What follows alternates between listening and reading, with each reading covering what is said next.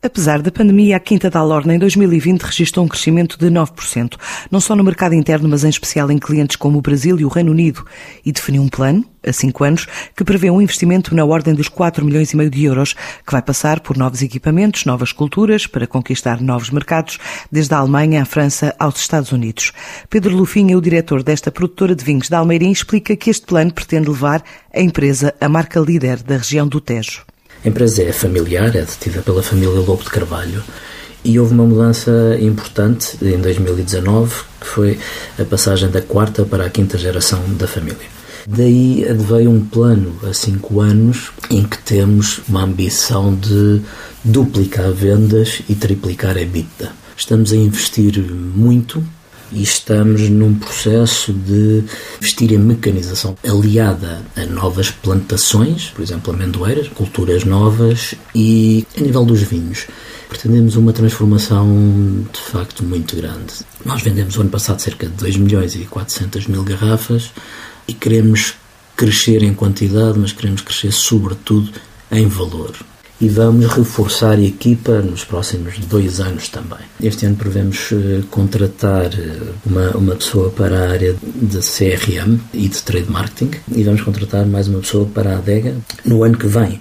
Teremos que reforçar a estrutura de controlo, estrutura de vendas e estrutura agrícola. E estamos a utilizar uma nova assinatura e pretendemos com isto não só fidelizar os nossos consumidores, como consumidores de segmentos onde nós estamos atualmente. E para tal, acabámos de lançar um, um novo vinho, que é um, um, vinho muito ligado à sustentabilidade e às causas, que é um Lutra, que é, que é uma lontra.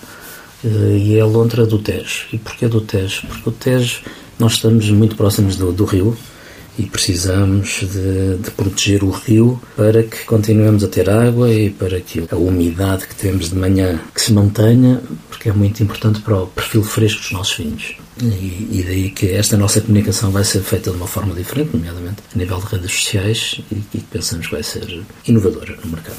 Adicionalmente, vamos ter que fazer investimento e o investimento que temos previsto para estes anos é dar volta de 4 milhões e meio de euros porque pretendemos crescer na exportação, mas pretendemos crescer também no mercado nacional. E pretendemos reforçar na Ásia, nos Estados Unidos queremos crescer também eh, significativamente e com mercados eh, novos eh, vamos apostar em França e na Alemanha que são mercados europeus que são, são muito relevantes, onde temos uma presença residual. E este ano pretendemos chegar a uma faturação de cerca de 6 milhões. Portanto, nós estivemos com 5, 5 milhões e 300 em 2000 em 2020, este ano pretendemos chegar aos 6 milhões e em 2025 os tais 10 milhões e meio.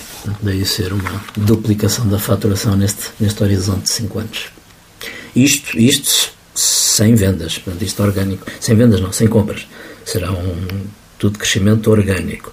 Eventualmente poderemos pensar fora de portas a meio do percurso. Para 2021, a Quinta da Alorna prevê continuar com um crescimento na faturação e a implementar este plano de rebranding para atingir novos mercados. É o destaque deste sábado do programa Negócios em Português.